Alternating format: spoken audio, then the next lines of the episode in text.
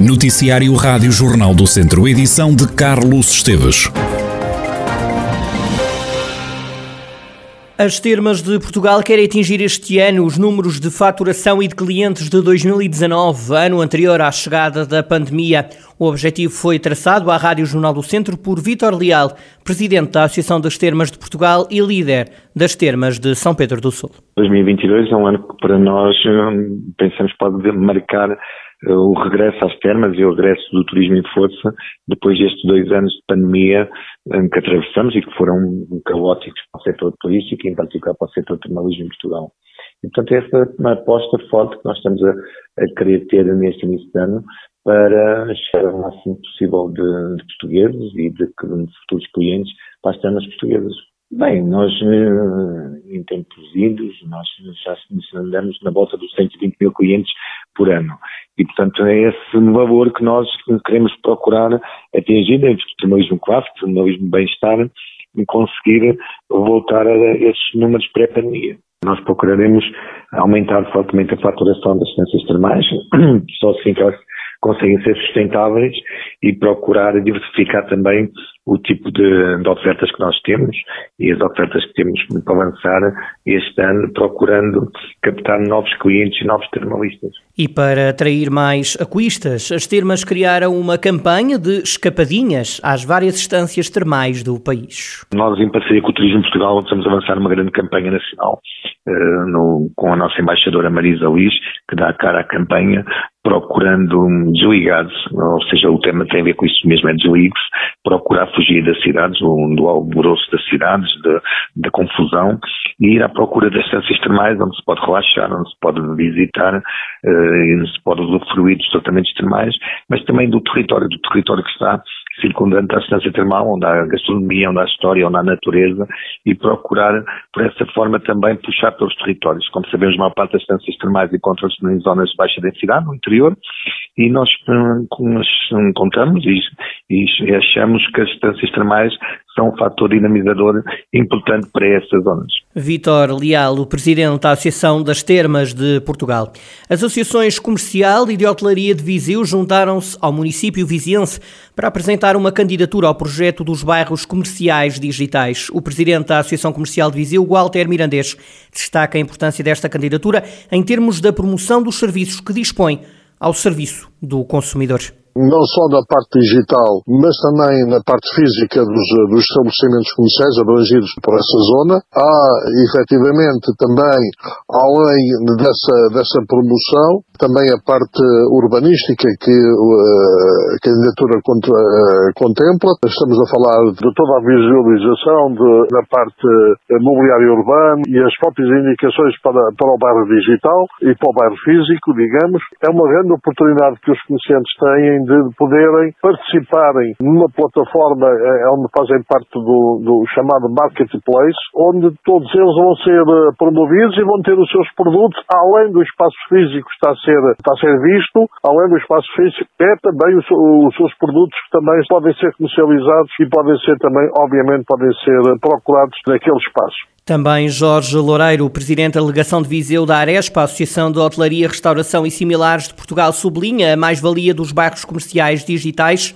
onde diz Jorge Loureiro, Viseu está na linha da frente. Temos a preocupação e levamos para o projeto e para a candidatura aquilo que são duas camadas importantes de experiência. Uma é do trabalho de campo que fizemos, da auscultação de todos os empresários do território, das ruas que estão envolvidas e demarcadas para o bairro da candidatura, os setores que representamos, o alojamento, toda a fileira da restauração, das pastarias, das confeitarias e nessa perspectiva fizemos um trabalho de auscultação porta a porta, no sentido daquilo que, que era a, expectativa e o entendimento dos eh, empresários do que deveria ser o investimento nas novas tecnologias, que é disso trata, para melhorar a sua atratividade e o seu negócio, que no todo nacional, noutras cidades, está envolvido em mais de 15 candidaturas A candidatura de Viseu é das que está mais adiantada. Portanto, levamos para Viseu tudo aquilo que são as melhores tendências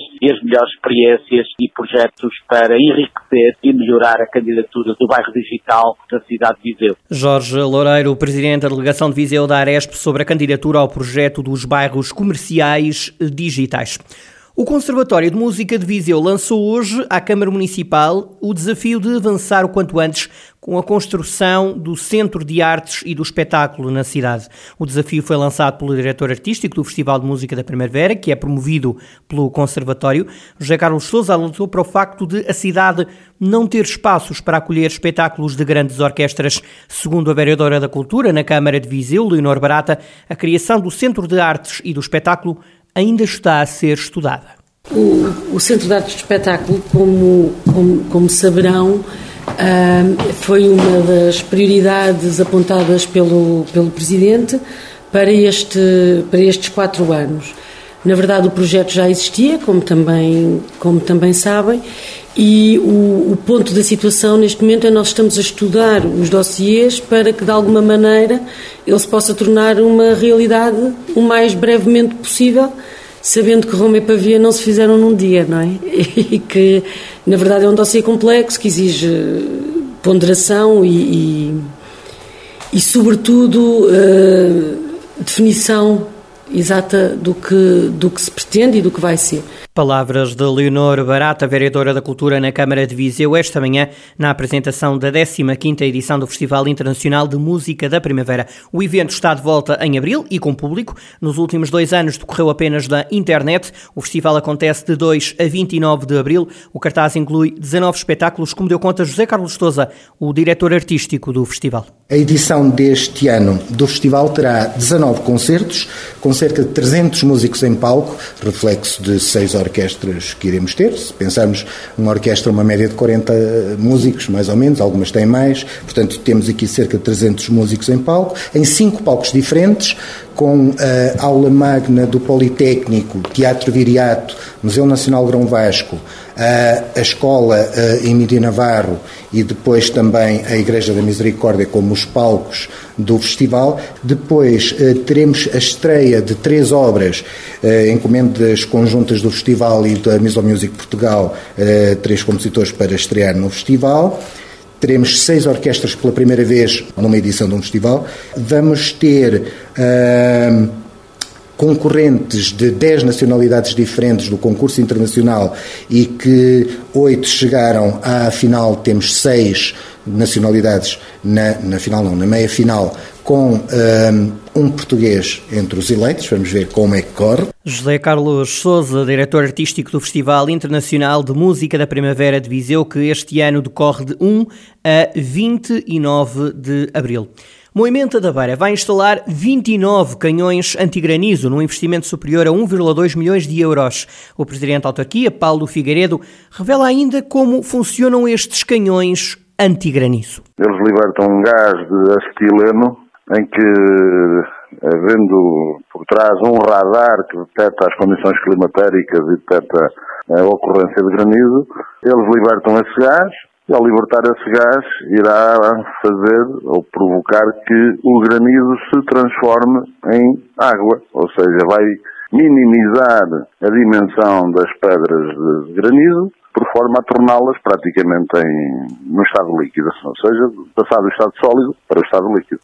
Paulo Figueiredo, presidente da Câmara de Moimenta da Beira, que em parceria com a Associação dos Fruticultores da Beira Távora e com a ajuda do Ministério da Coesão Territorial, vai instalar 29 canhões antigranizo. E em Lamego vai ser criada na zona histórica da cidade uma residência de estudantes com capacidade para cerca de 50 alunos. O investimento ronda 1 milhão e meio de euros.